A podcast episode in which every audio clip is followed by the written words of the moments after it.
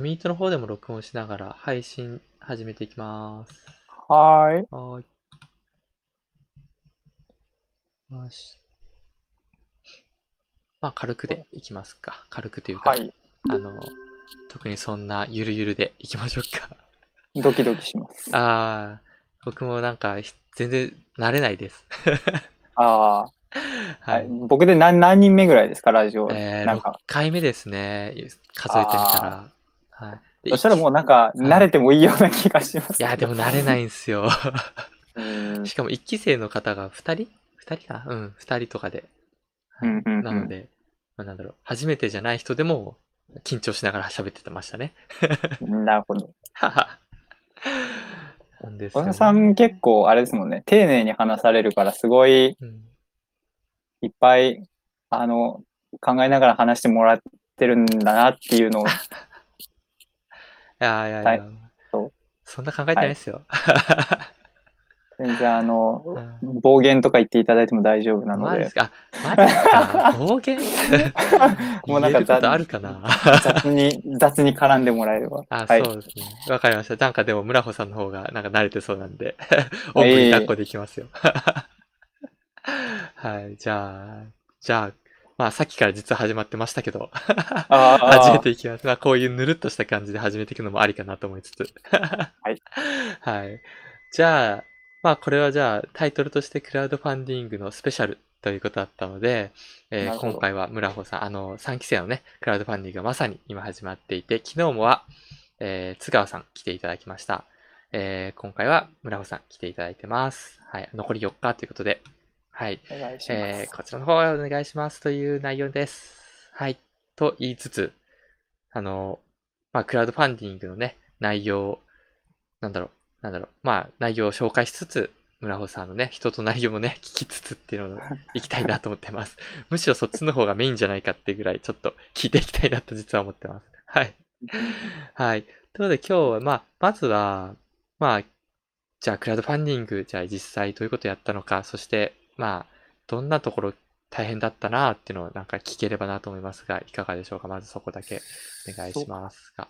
はい。はい。えーじゃあ、クラウドファンディングの説明からしますね。えっ、と、僕は、はい。えっ、と、活動状況をひた光で伝えるハードウェア、GIPS っていう、はいまあ、ハードウェアを作りましてうん。で、これは、まあ、その Google カレンダーに入力したスケジュールに合わせて、えっ、と、光る色を変え、なんかこう、光の色を変えて発光するみたいな、うん。えっ、と、ハードウェアなんですけど、まあ、その、スケジュールに合わせて光の色が変わることで、そう、そのプロダクトを使用している人が今何をしてるかっていうのを、その、なんだろうな、周りにいる人に伝えるみたいなプロダクトなんですけど、えーっとですね、まあ、もともとこれを作ろうと思ったアイデアが、僕が今働いてる職場がはい、結構まあ、そのリモートワークというか、えーっと、オンラインで仕事するっていうのがメインになって、はいこう、職場、同じ職場にいるんだけど、それぞれオンラインで別の人とつながりながら、まあなんか仕事進めてるっていうような状況が増えたんですね。はい。で、まあ、そういう環境の中で、こう、うっかり同僚というか、まあ、先輩とかでも、まあ、何でもいいですけど、はい。近くの人に声かけたら、なんかその人が実は、えーっと、ビデオ会議中だったとかで、なんかもう、その会議参加してる人全員からこう、邪魔すんなよみたいな雰囲気で 見られたりとか、あの、まあ、実際迷惑かけてしまったりとかっていうことをやってしまって、もっとこのなんかオンラインで活動してる人の状況を分かるようになんないかなっていうのが、まあ、今回のクラウドファンディングで、えっ、と、出品したプロダクトを作るアイデアになったきっかけですね。なるほど。はい、ある。え、はいまあ、これめちゃくちゃあるあるですよね。しかも今の状況で、急になったりするところもあるので、なんか、これ必要っていう人がもうめちゃくちゃいると思います。そう、いてほしいんですけどね。はい。悲しいストーリーって書いてますけどね。そう。あると思いますね。これだ、あの、あれですもんね、あの、まあ、ズームとかって書いてあるんですけど、まあ、あの、やっぱ、なんですけどね、あの、会社にやっぱ出勤してるんだけれども、他の多分営業とか、そのうんリモート営業とかっていうイメージですよね。そこで他の他社のさ会社とか、まあもしくは、あの、まあ自社でもいいですけどね、あの、出勤してる人、出勤していない人っていうのもあると思うんですけども、はい、その人との会話、あの会議中に結構ね、話しかけてくれたりとか、ああと。自宅でもそうですよね。なんかもう、同居人とかいた時とかは、結構やっぱ普通に、しかもすっごいラフな感じでプライベートな話してくるみたいな。そうそうそうそうそう。絶対ありますよね。うん。結構、なんか、はい。うちの会社音楽聴きながら作業する人多いんで、はい普通にまあ音楽聴いてんのかなと思って声かけるんですけそど。はい。なんか、いや、今会議中だから、みたいな。ええ ありますよね。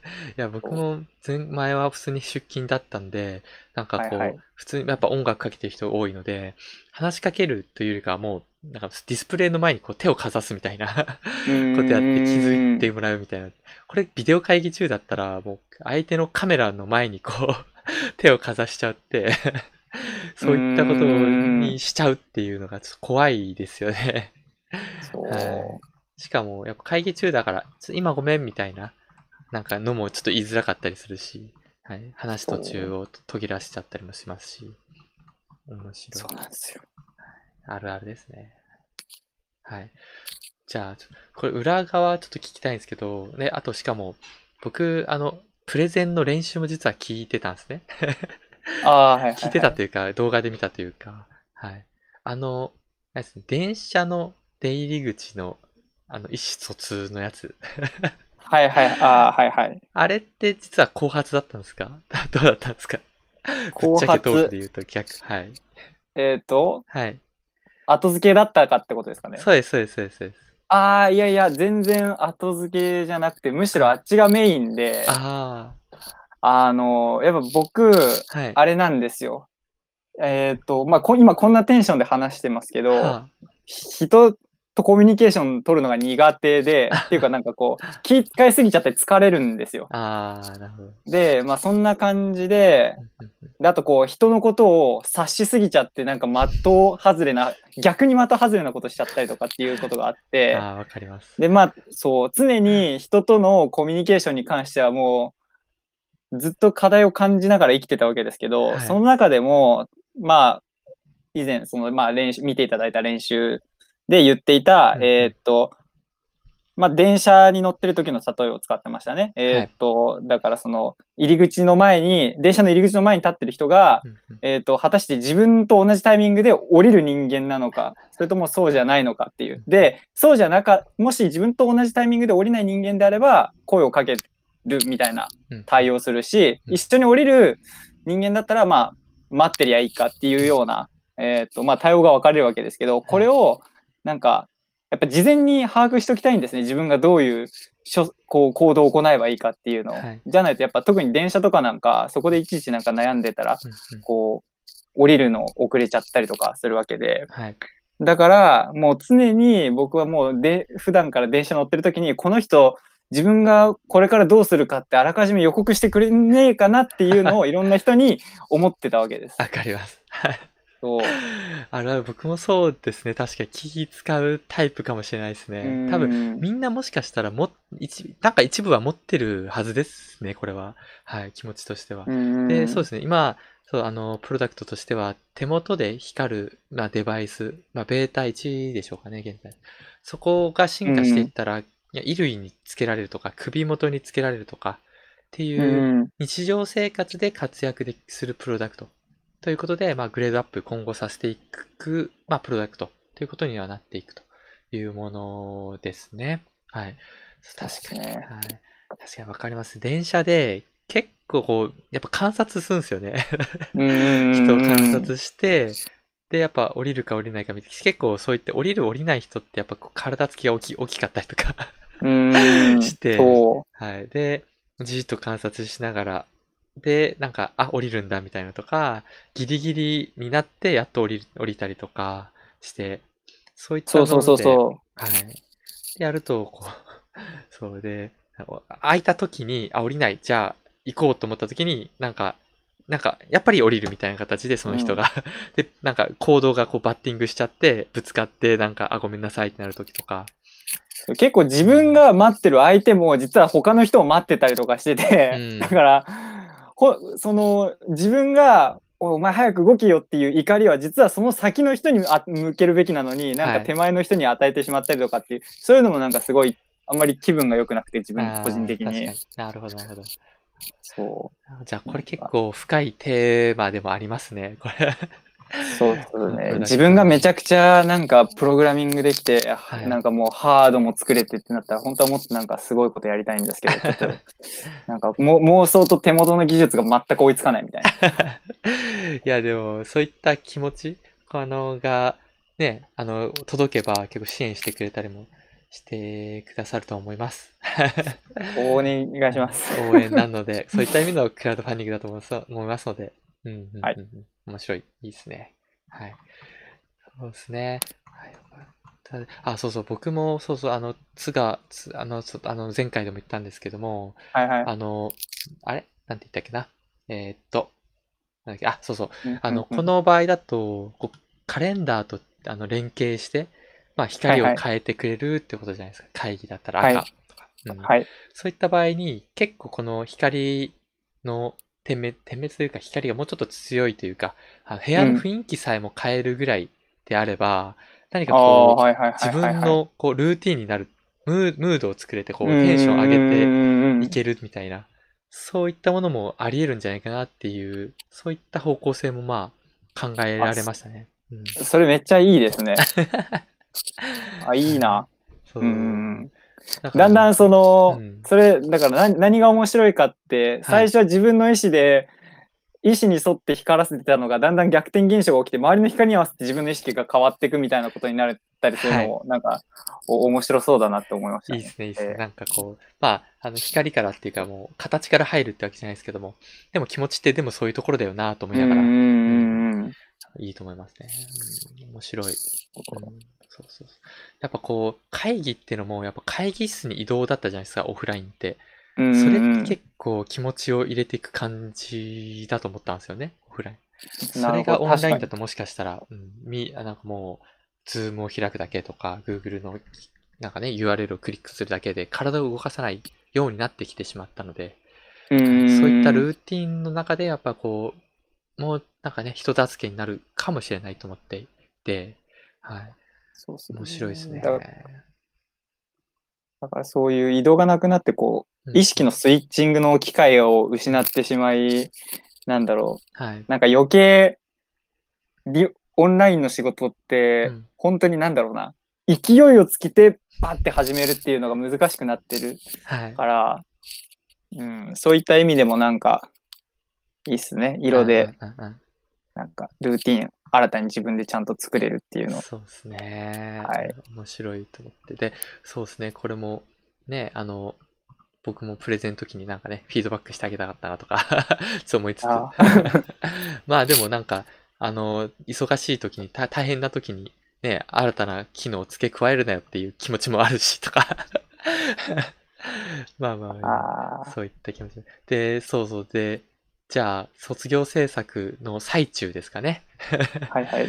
こういったところ大変だったとか、ぶもうこれ、これきついなって思うところとかってあります？まあ、うんそうっすね。えー自分の失敗話でもいいかもしれないですね。うん。ネガティブになっちゃわないように言うと。はい。なるほど。はい。えっ、と、まあ結構まず、んまあこれは普通の授業の期間でもまはい。ああったんですけど、やっぱり自分がやろうとしてることに、えー対して自分が持ってる技術が足りないっていうので、うん。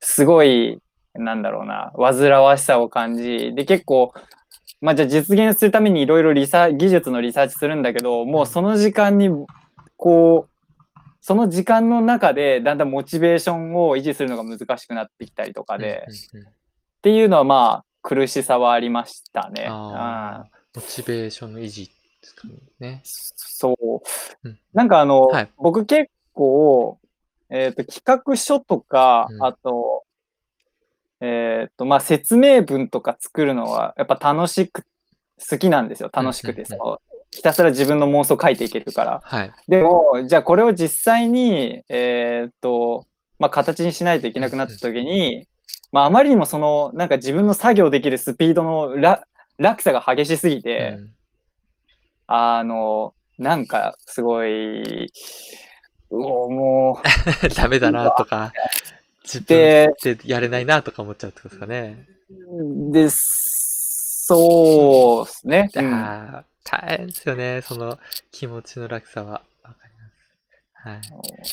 そうですよね。なので、こういったクラウドファンディングって大きなやっぱり夢を、夢というかですね、まあ、まず大きいところから行くじゃないですか。はい。はいはい、普通、そうそうそう。普通ならばなんかこう技術があって、これをちょっと拡張させていくぞとか、そういった気持ちなんですけど、逆にクラウドファンディングだと逆にな、なる、なっていくんですよね。うん。大きい、こう、やっぱ妄想があって、それをを落とし込んでいく。現実の世界に、まあ、現実的な部分にって言った方がいいですかね。に落とし込んでいく感じで。結構、あの、もしかしたら今までの宿題とかね、あのスクールでやっていた宿題とは逆の、なんか、アプローチ方法で作っていくので、ギャップがあり得るかもしれないですよね。うん。どどうで、どうでした？うんそのギャップってありました？ギャップ。うん。宿題っていうか、授業フェーズと、あの、なんだろう、せ卒業制作フェーズでの全然違い、ギャップ。結構、クラファンの取り組みの仕方って、はい。普段の業務に近くて、なるほど。なんかこう自分でやること決めて、それに対してやるみたいな。うんで、逆にいつもの宿題の方はうん、普段の業務じゃない、なんか、これをやりましょうっていうのが決まっていて、はいまあ決まっていると言っても、まあプロトアウトの宿題って、どういう形にするか自分で決めなきゃいけないんですけど、そうねはい。まあだからそういう意味でクラウドファンディングの方が取り組みとしてはまあ馴染みがありましたね。うんうんうんで、馴染みがあった分、なんか変に余裕を、もう余裕というか、うんううんん、まあ、こうすればうまく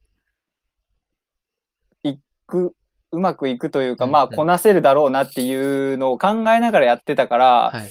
なんか途中まで、うーん、こうなんだろうな、た、あんまりたぎりが足りないというか、ちょっと姿勢として、はい。もう少しなんか熱量を持ってやる、やった方が、うんそのうんメンターでついてくださってた菊池さんとかにもなんか、なんか見せるべき姿勢としてよかったんじゃないかとか思ったりなるほど、なるほど。あ。素晴らしい。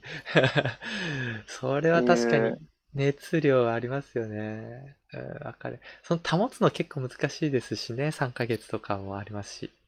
はい。わかります。はい。そう。あ了解です。えっと、今出ましたけど、普段の業務と近いってありましたけど、普段ってどんな業務されてるんですか？ああ、これは言える範囲まですかね？わかんないですけど。はい。はいまあなんか渋谷のはい制作会社に勤めていて、あで、自分はその、まあそこの制作会社は結構、はい。えーと、なんですかね、デザイナーとエンジニアががいて、はい。で、結構インスタレーションというか、うんうんまあイベントで使うウェブサイト作ったりとか、うんうんうんあの、まあだからインスタレーションかっていう、いいね。実うんそうハ、ハードウェア作っなんかお客さんがそれを触ったらなんか反応が起きるみたいなの作ったりとかっていうことをしてる会社で、あえーでまあ自分はその中で多分今唯一コード書けない正社員で働いてるんですけど、そうなんですね。ああの、まあなんかそこの会社のはい広報担当として働いていて、だから普段はそこの会社がやってる実績を、まあサイトに載せたりとか、ら、うんうん。あと、まあなんか僕もともとカメラマンフリーでやってたりしたので、えっ、と、そういう何かあった時は写真撮って、えっ、と、SNS 投稿したりとか、っていうようなことをやっうんてますあねす。ごいですね。あ、いいですね。写カメラマン。確かになんか、えーっと、なんだっけな、動画見ましたけど、やっぱなんかすごい映像綺麗だったりして。マジですか？確か、なんだっけな、うん、なんかの、あの、宿題だったかな、企画の宿題とかで、はい、結構、あの、機材揃ってるなと思いながら 部屋を、あ、部でもそれ、それ。でもそれ、それで言うと、結構、4期生の方、すごい人多いなと思っていて、はあ、なんか、え、え撮影上手い人も普通にいるし、演技上手い人もいるあし、演技は確かに。ポテンシャル高いなとか思いながら、なんか、はい。あの、ちょっと、やばい、ちょっと自分の旨味ほとんど4期生、てか、4期生に入ると多分自分の旨味ほぼないなっていいうので。やいやいやいやいや、撮影はそんなにですね、なんか、なんかもうプロフェッショナルな人はあんまりいないですしね。はいまあすごいなと思いながら見て見てます。あ、見てくださってる。あそうです。はいでそうですね。お僕もインスタレーションの部分でちょっと結構僕も興味は欲しあったんですけど、あ はい。はいはい。僕も実、まあなんか、まあ実はというか、まあ結構興味ある分野で。うーん。あといや、楽しい。いいっすよね、なんか。はい。聞きたいですね。じゃあ、あのまあ、会社内で、あまあ、書けるのが、あまあ、書けないのが村穂さんだけだったってことで、それも結構、あれですかね、入学の、まあ、いあの、理由になってたりするんですかね。なってますね、めちゃくちゃ。結う局、んそう、あの、まあ、会社入ってやっぱり一番困ったのが、はい。その、まあ、エンジニアというか、プログラマーの人との、こう、うんマインドセットの違いとか、うんあと、使ってる、なんだろうな、まあ、普通に専門用語もわかんないですし、はい。うーん、とか、まあ、全然なんか、うまくコミュニケーション取れなかったんですよ。なるほど。で、すいません。あいやいやなんか、はいいや、でも逆にはい、す、逆にすごいなとも思っていて、めちゃくちゃ。はい。この、結構、その、プログラマーというか、ああいう IT 界隈って、はいいろんな、えーなん、なんていうのかな。フレームワークというか考え方とか、はいいろいろあるじゃないですか。はい。で、全然そういう界隈になかった自分としては、え、何この、例えばス、ス、スクラムやべえとか、ホラクラシやべえみたいなとか、なんかそういう組織論とかはい見て、めっちゃ感動して、あこれなんで普及ってかなんで今まで知らんかったんだろうとかそういう感動あってだからコミュニケーション取れなくてもそっち側に行きたいって思ってたんですよそっち側に行きたいというかしもっと知りたいみたいな。あ。うんうんうんうん。でそしたらまあやっぱり自分もプログラミングできるようになるのがい一番だろうなと思って、うん。そういう、まあ、スクールを探してて。あ。で結構以前、はい。あの Python を教えてくれる、まあ、スクールってほどかっちりしてないんですけど、はい。まあなんかそういうところがあって、うんうんうん。そこはもう常になんか行ったらうん。プリント渡されて、そのプリントに書かれた課題をやるみたいな、そのはいはい Python でコード書くみたいなのをうんうんうん。やってたんですけど、全然面白くなくて、いや、これはつ、これはきついな、みたいな。思って。はい。うーんで、うはい。ーんって悩んでた時なに、まあ結構そのプロトアートスタジオははい、アプローチがそもそも、なんだろう、プログラミングはまあもう本当に手段として考えていてうん、大事なのはなんか自分のアイデアを形にするっていうところに主軸を置いてるから、あ、こういうなんか取り組みの仕方だったら自分もなんかこう、プログラミング触れるかもと思って、はいあの、入学を決めたって感じですね。まさにって感じですね。確かに。あのーまさに、あプログラミングスクール、よくあるプログラミングスクールって言っちゃっていいんですかね？わかんないですけど。そういうところは確かにあり得ますしね。さ、さらにその、やっぱプログラミングって道具なんですよね。結局やっぱり。何何か自分の表現する道具で、その、まあ、表現する方法も、あの、教えな、あの、教えなきゃいけないというか、あ知りたいって思ってる人もいっぱいいますし、まあ、さらにその先ですよね。プログラミングを使って何をするか、もしくは、のりこさんみたいなプログラミングの先の何かこう、世界観を知りたいとか、っていうのももちろんありますし、はい、そういうところがね、先ほどプリント渡されてやっぱやるだけって結構厳しいですね。きついですね。そうですよ。そなるほど、やっぱりキック大変ですよね。えー、なるほど、なるほど。あわかりました。なるほど。いいですね。えー、じゃあ、うやっぱ、はい。あれなんですよね。こうややれって言われたことをやるのが苦手なんですよね。なるほど。えー、あ、これかなうん違うか。なるほど。あ、そうそう。エンジニアとのね、コミュニケーションってあったんですけども、はいぼなんかもう僕のただの話になっちゃいますけど、あ、全然、ぜひぜひ。いいですか？前は実はゲーム会社とかにいて、えー、えーいい、いいですね。はい、まあ、まさに先ほど言ったこう、なんですかね、エンジニアとデザイナーがいて、まあその、の間に、まあディレクターとかプランナーがいてみたいなうんうんとかがあって、まあその、やっぱエンジニア的な話し方でデザイナーとやり取りするみたいな。うーんまあデザイナーもその UI とかで、やっぱ、あの、やっぱやり取りしなきゃいけない部分があったりして、うん。そういった部分で結構ね、まあ、齟齬が起きるというか、なかなか進まないところもあったりして、円滑に進まないところもあったりして、はい。さらに言うと僕の個人的な話だと、なんかもう、なんだろうな、ディレクターで、だけども、文系のディレクターだけど、結構コミュニケーションスキルめっちゃ高くて、うーん。エンジニア的に言うと、この変数名とかクラス名で言っちゃうんですよね。がっつりと。はいはいはい。で、それ言った方が早いとか思ってたんですよ、僕も。で、しかもその、その時当時のディレクターは、もう、じゃあソースコードくださいとか言って、で、そこでなんか勉強し始めて、あの、クラス名で伝わるっていう。僕がこれこれこういった変数名であるじゃないですか。そこがバグが起きてるので、これこうしますみたいなこと言ったら、なんか伝わっちゃうみたいな。いやーまだちょっとそういうところでははい生きていけないな。そうなんですよ。っていうのもね、ありつつ、ちょっとね、僕も、うんそういった、なんですかね、まあエンジニア的な、まあ、あの、あの話っていうのを、まあ別に誰、みんなが、みんなに伝わるような言葉にね、変換していきたいなとね、そういう時にね、思ったんですようね。んうん そうですよね。なんか特にクライアントとかと話すときって、はいやっぱりクライアントはエンジニアとか、まあ、全然関係ない場合が多いじゃないですか。はい。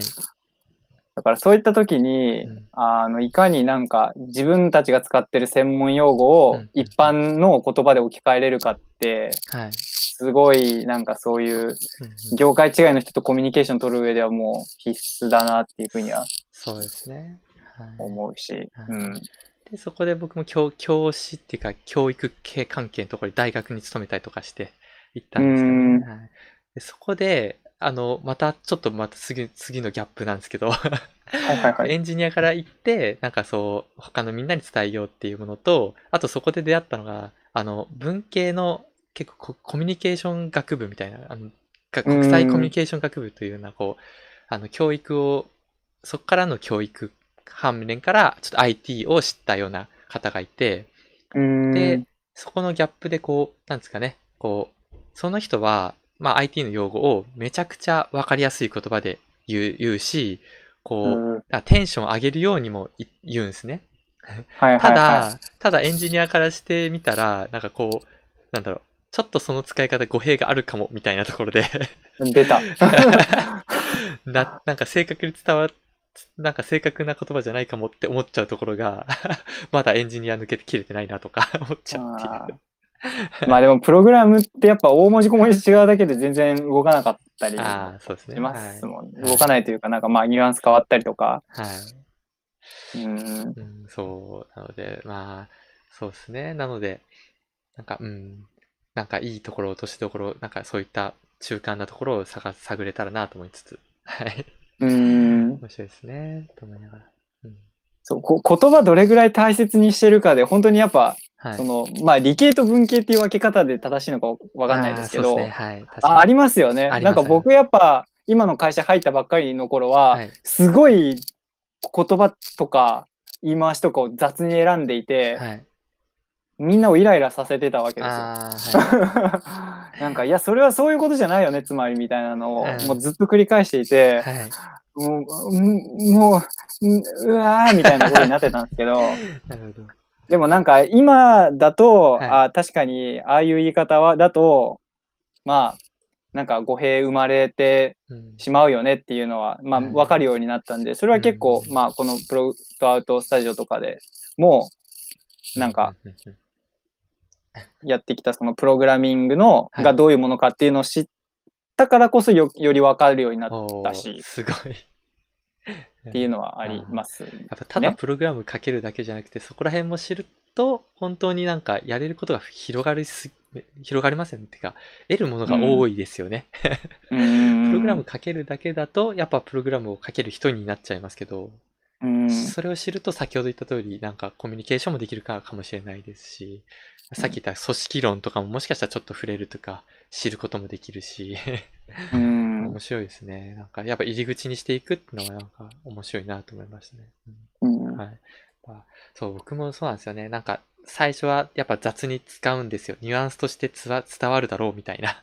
うんはい。なので、こう、やっぱ深く知っていく人じゃないと、やっぱコミュニケーションができないとか、うん あの、思っていて、で、その中でやっぱり、えーまあ、今ね、講師業やられてて、そういったものがやっぱ良くない、良くないですしね。はい、言葉としてうまくあの定義して、ちゃんとね、あの、なんだ伝わるような言葉で省略せずにっていうのがあればなと思うんですけど、まあ、まだまだ僕もできてないんですけどね、なんかこう、それもしかも気づかないしね、自分で。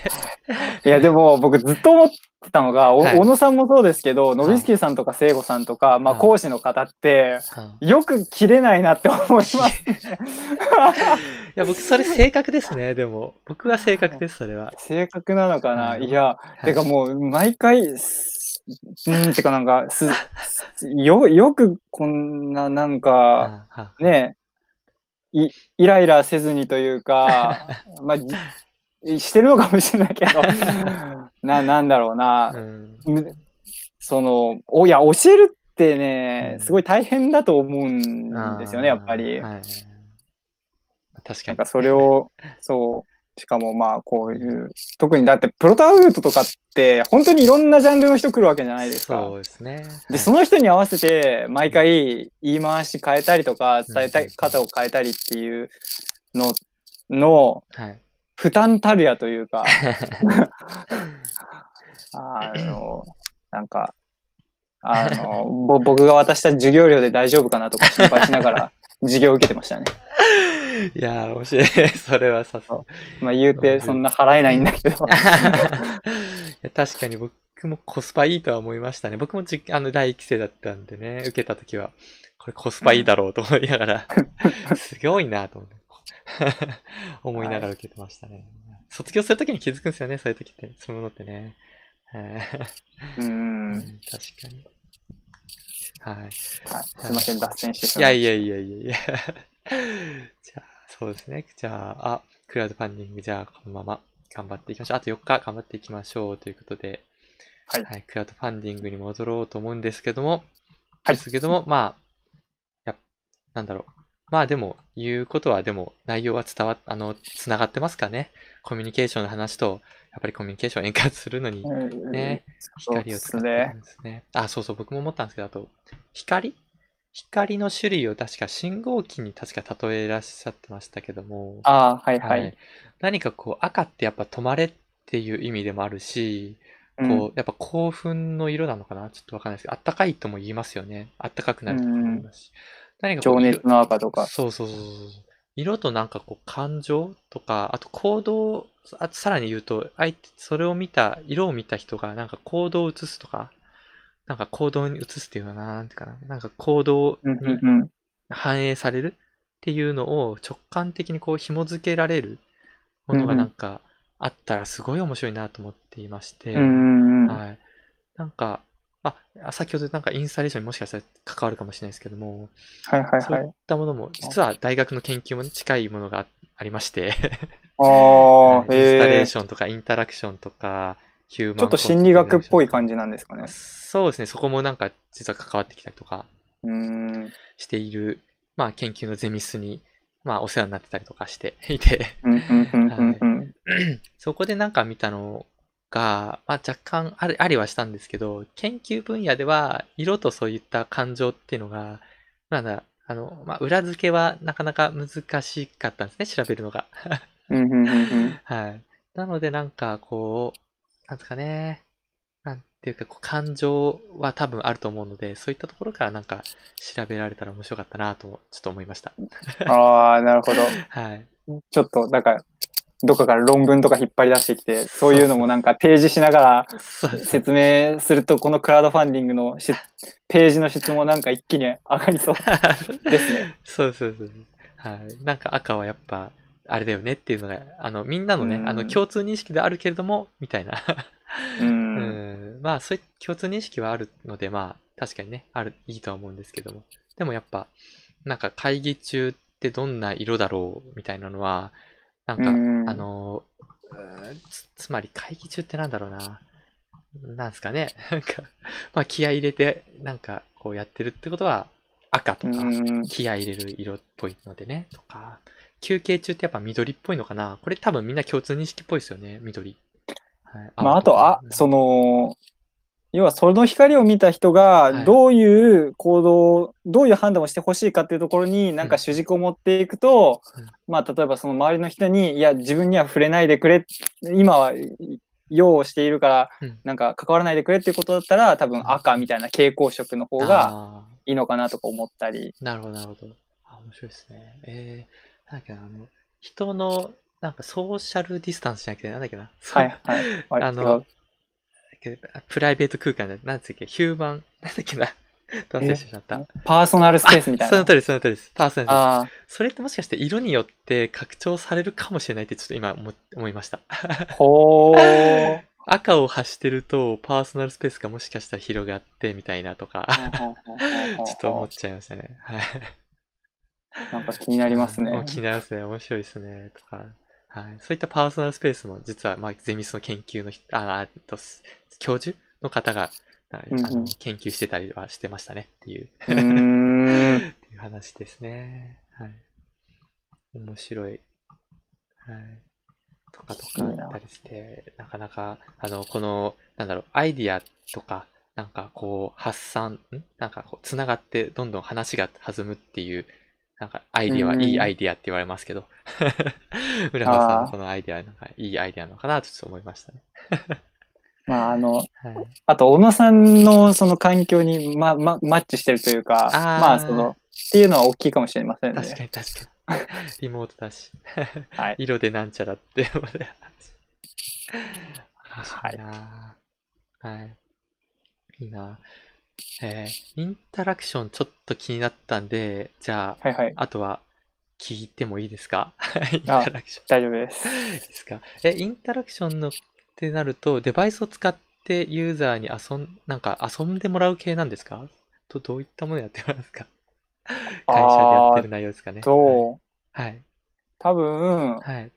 これはもう、あの、普通に言っていい実績だと思うんですけど、まあはい自分は関わってないですけど、はい。例えば以前、スクエアエニックスさんが、はい。えーっと、なんだっけな、ま、ま、ちょっと忘れたんですけど、えーっと、まあその、架空の、はい。まあ、森みたいなうんうん。ブースを作って、はい。そこの森に入ってくいくお客さんに、まあ、とあるランタンを渡すんですよ。はい。で、そのランタンを、えーっと、まあ、指定の場所に置くと、うんそこから一気にその森の、なんかまあ、置いた箇所から、うんこう、森にどんどんこう光が広がっていってっていう、はいまあ、かっこいい演出になるみたいなのがあったりするんですけど、はい。まあ、それのランタンの、えーっと、デバイスを作るというあか、あ、いいですね。無線飛ばして、はいえーっと、位置情報発して、で、はいこのタイミングで、こういう通信来たらこういう風に光らせてねっていうのを作ったりしてたりとか、いいな。そう。そう、えー、あとなんだろうな、はい。ちょっと前だと渋谷の、えーどっかのはい。駐車場を借りてやってたイベントで、ナイキが主催してたイベントなんですけど、はい。えーっと、なんだっけな、なんか未来のスポーツみたいなので、はいまあいろいろコンテンツが置かれてて、その隅っこら辺に、うんえーっと、西堀圭ってテニス選手いるじゃないですか。はい。あれが結構、試合で勝った時とかにカメラに、こう、カメラレンズにサインしてってはいいう映像がありません、そうですね。はい。ありますよあね。そう、あれを再現できるハードウェアあを、てかあ、見ました？見 ああ、そうそう。見たかもしれないです。はい。あれを作ったりとかしてました。なるほど。だからあのブースの裏には、あのずっと あのユニバのエンジニアが パソコンカチャカチャしてたっていう。はいなるほど。いや、そうだったんですね。え、あなるほど。あ、そうそう、僕も実はまあテニス部だったんで、まあわかるんですけど、まあお、あれはお結構昔からやられてたっていう、まあそれだけですそうですよね。いや、わ わかります。あの僕もテニス部だっあ、たしね。今更こんなに流行んのみたいな。ああ、そう、流行ってるらしいですあよね。りありありましたよね。あ ありました、ありました。かわわかります。そうそう、前からやってたよなと思いながら。そうそうはいいやー、面白い。えーあそうだったんですね。あ面白いですね。えー、ランタン置くのも楽しそうですね。ブースってことはなんか、こう、出店、なんか、まあ、例えば東京ゲームショウとか、はいそうはいいはい。ったもののブースってイメージでしょうかね。もしくは遊園地みたいな、デジタル遊園地みたいな。あ、それさっきのナイキのやつですか？あ、はい、あ、どちらもですね。ああ、そうですね。えっ、と、スクエアエニックスさんは、なんかゲームショーっていうか、うんまあ、なんかの、えっ、と、業界の人だけが集まるブースの、えっ、と、見せ物のやつで、えーナイキのやつは、あれはどっかだ、どこだっけな。うんえっ、と、まあ、普通に一般公開されてたイベントはいですね。なるほど。やっぱイベントのってことですかね。はい。。あ、じゃあイベント系だとしたら今大変じゃないですか？やっぱ人が集まる。そうそうそうそうそう。いや、大変ですよ。あのーやっぱり、なんか、はい。やっぱなしってなったのとかいっぱいありますし、あ とはい、本当は数ヶ月先までやるっていう話だったのも、はい。もう、すごい早めに、もうここでもうちょっと予算なく、なくなるんで終わりですとかなったりとか、あで、結構徐々にそういう単発系の仕事だけじゃなくて、長期的に取り組む系のプロジェクトが今だから増えてきてますね。ーあー、そうなんか、あり。まり打ち上げ花火的な案件じゃない、うんもう、その、まあ若干ブ、ブランディングにも絡んでくるような感じのお仕事。なるほど。うんうんうんまあ、なるほど。じゃあ、まあ、し減ったは減ったけども、まあ、えまあ、なんだろう。えー、ゼロにはなってないぐらいで、まだゼロになっでないですけど、やっぱこれこれまはでいちょっと得意としてきた分野と違う取り組みだから、はい。まあなんか、ちょっとそれに向いたはい。人、人材というか、はいそういう人が足りてなかったりしているので、今、うんあの、ぜひ気になる方は。なるほど。営業だった。あ、じゃあブランディングってことはなんかこう広告とか、そっちに近い感じでしょうかね。どうなんですかね。そうっすね。多分この辺はあんまりん言えるものと言えないものがああ、ったそっか、そしていそりゃそうだ。はい。て、わかりました。広告系よりかは、はいうんな、なんかサービス開発みたいなのに近いのかな。なるほど、なるほど。あーはい。じゃあ、それはオフラインでも、なんか、まあ、関われる、まあ、デバイスを使う、プラス、ウェブみたいな。どうなんですかね。そうそうそ。はいういや、まあなんかこう、まあいいや。こういう、はい。ああれは言っていいんだ。あの、あ最近言えるのは、はい。その、新建築、新、え？なんだっけ？新建築っていう、はい。まあなんか建築業界の人は、はあ、はあはあ、あの、もうみんな知ってるみたいな雑誌があったりするんですけど、え。あの、で、その、まあオ、オンライン版を作ろうみたいな話が上がったみたいでー、、ほで、そのオンラインページを作ったりしました。あ、それですね。うんうん新建築オンラインみたいなう。。なんかめちゃくちゃ会社の実績紹介の話になってるけど。確かに 確かに。まあでも、そう、こういうのとかですね。えー、あ、なるほど。あのはい自分は全然関われてないので、あ完全になあの、他の、他のメンバーの方たちが、こういうの、かっこいいのを作っているっていう感じです。うんなるほど。あわかりました。なるほど。まあ、そうですね。この業、あの、まあ、世の中で変わっていった内容みたいなのもね、実は前回津川さんに聞いてたので、まあ、その延長ってことで。はい。なね。生活様式変わりました？なんかプライベートでも生活、コロナで。あーうん変わりましたよ。あえーっとう、ん。実は最近そういう、その手のインタビューって僕も他の人にしてたりあしてるんですけど、そうだからなんか自分が今聞かれてるなってちょっと不思議な感じがしてるけど、はい。えーっと、まあ、まず、はい。えーっと、そうだな。うんまあ、一時期、もう家の中ずっとこもってるのしんどいってなってたのから、い今は逆に家じゃないと全然集中力続かないっていう変化がまずあったりしました。えーなんか、え慣れてきたというか、もうそっちにフィットしてきちゃったっていう。ーそうですね。まあはい。結構僕は仕事とか家に持ち帰るタイプの人間だったんで、もともと。その家で仕事やること自体はあんまり負担に思ってなくて、うんえーっと、あと全然そういうなんか環境整ってないとかもなくて、机もあるし。ただやっぱりその、人と話したいというか、話したいっていうか、うん、なんだろうな。人と話したいというより、こう、常にうん。新しい発見をしてたいわけですよ、僕は。はい。なんかフフレッシュな体験したいっていうのがあって、だからそれは家の中にずっと居続けるとできないわけじゃないですか。確かに。だからやっぱり常になんか働く場所は、うんえーっと、外とか、うんうんそういう、まあ外出たいなっていうのが強くて、うんだからほん、えーっと、まあコロナの騒動になってる時は結構それができなくてしんどかったりしたわけですね。うんで、徐々に徐々に、なんか家でもっとフレッシュな体験できる方法ないかなって模索しだして、はい部屋の模様替えをしたんですよ。はい。がっつり。はい。で、その模様替えしてから、あの、家がめちゃくちゃ良くなって、良くなった。って。あーえー。あ家の中がよ、い家の中が。ったって感じですかね。あ、そうそうそうです、そうです。す。ごい。えー、ですかうん模様替えって、なんか普通に、あの、机の位置を変えたいぐらいなレベルで、くらいの色を変えたとかも、あ、壁紙の色は変えてないですけど、まあ言うても机のレイアウト変えたとかですけど、でも全然違いますよね。見える景色違うと。あとまあなんか新しい発見として、はいえっと最近はやってないですけど、うんえっとスクランブル交差点ずっと配信してるじゃないですかライブ配信ああ、はい、中やってますね。はい。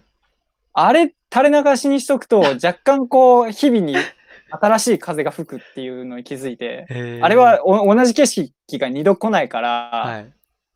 なんかその結局人って他人を見て自分を知るみたいなところあるから、はいはいはいあれあれで毎回そのスクランブル交差点の映像を見ていろんな人を見ることであ自分は今こういう状況だなっていうのが把握できて少しこうなんだろう家の中こもっててもはい。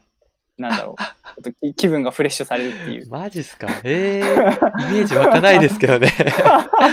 えー、そうなんですね。新しい発見ですね。それえー、面白い。じゃあ、あの、あれはありますよね。なんかこう、おしゃれなカフェとかって、なんか、外見えるじゃないですか。なんか、なんつうんですかね。交差点とか見えたりとか。はいはいはい。あれってそういう効果だなかもしれあ、ないですね。いや、そう、まさにあれを再現したくて、そう。へえ だから本当は理想はめちゃくちゃでっかいディスプレイ買って、それを部屋の壁にドーンって設置して、はい。もうずーっとあの渋谷のスクランブル交差点ライブ配信しておくのがベストなんですけど、はい。ちょっとそういう大きいディスプレイは家になくてはいできなかったですね。なるほど。面白いですね。確かに大きいディスプレイ自分も欲しいですね。僕も似たような感じで、なんか森の景色とか、川、うん川とか、なんかいろいろ自然なところを映していきたいですね。うん。ああとそうだ、はい。あのリモートになってから、まあ、オンオンラインのつながりがやっぱ増えて、はい。でこれはまあなんかよえっ、とまあなんか良かったことなんですけど、はい。多分僕あのおコロナ騒動以前より、はい。えーなんか出会いが増えたというかあのオンラインになったことで、っていうのもそのまあリモートでつながれるってなってから、はい。結構いろんなうーんなんだろうな。いろんな人がオンラインでセミナー開いてくれてたりとかでそれはしかも無料でやってくれてたりとかで確かに。うん。なんかそういうなんだろうな業界のうん、まあ、知識持ってる人とかの話がすごい聞きやすくなって、うんうん。それはなんかハッピーだなって思います、確かに。しかも地方の人とか特にですよね。うーん。うん。まあ、東京住まいでしたっけ？僕は東京ですね。あうん。であればですね、あの、オフラインでも行けそうと思うんですけど、多分地方の人なんかはもう全然、ああの、無料で東京の、なんかこう、たくさん一番頻繁にやってる東京のね、セミナーとか、なんかうんイベントとかに参加できるっていうのはすごくいいかなと思いますしね。うん。そうそうそうそえーなるほど。そうですね。了解です。はい。いやいやいやいやいや、たの、まあ結構話楽しかったです。締めようとしてるっていう。ありがとうございます。はい。楽しいです。いやーよかったです。じゃあ、あの、あれですね。まあまたクラウドファンディング持ってきますけど、じゃあラスト締めとして、まあ現在支援者6名、あの、まあ、あの5200円、パーセントとしては34%ですので、皆さはんどうか、えーこの村穂さん、えーどうか支援してあげてくださいませませ。よろしくお願いしまはい、す。約4日ということで、月曜日までですよね。確か来週の月曜日まで。そうですね。あ、いらいしいです。らしいですよ。ということなので、また引き続き、まあ、あの、PR 通していただいて、あの、あの、まあ、引き続き残り時期間、あと、ラストのなんか1日2日とかは結構書き込みでうんうん増えるらしいので、そこに向けてはい、やっていただければと思います。はい。はい引き続き頑張ってください。ー、ありがとうございます。はーい。では、えー、まあ、こ今回のゲストは村穂さんでした。ありがとうございました。お疲れ様でした。失礼します。お疲れ様ですはーい。これそそのまま切る感じですか？あ、じゃあ配信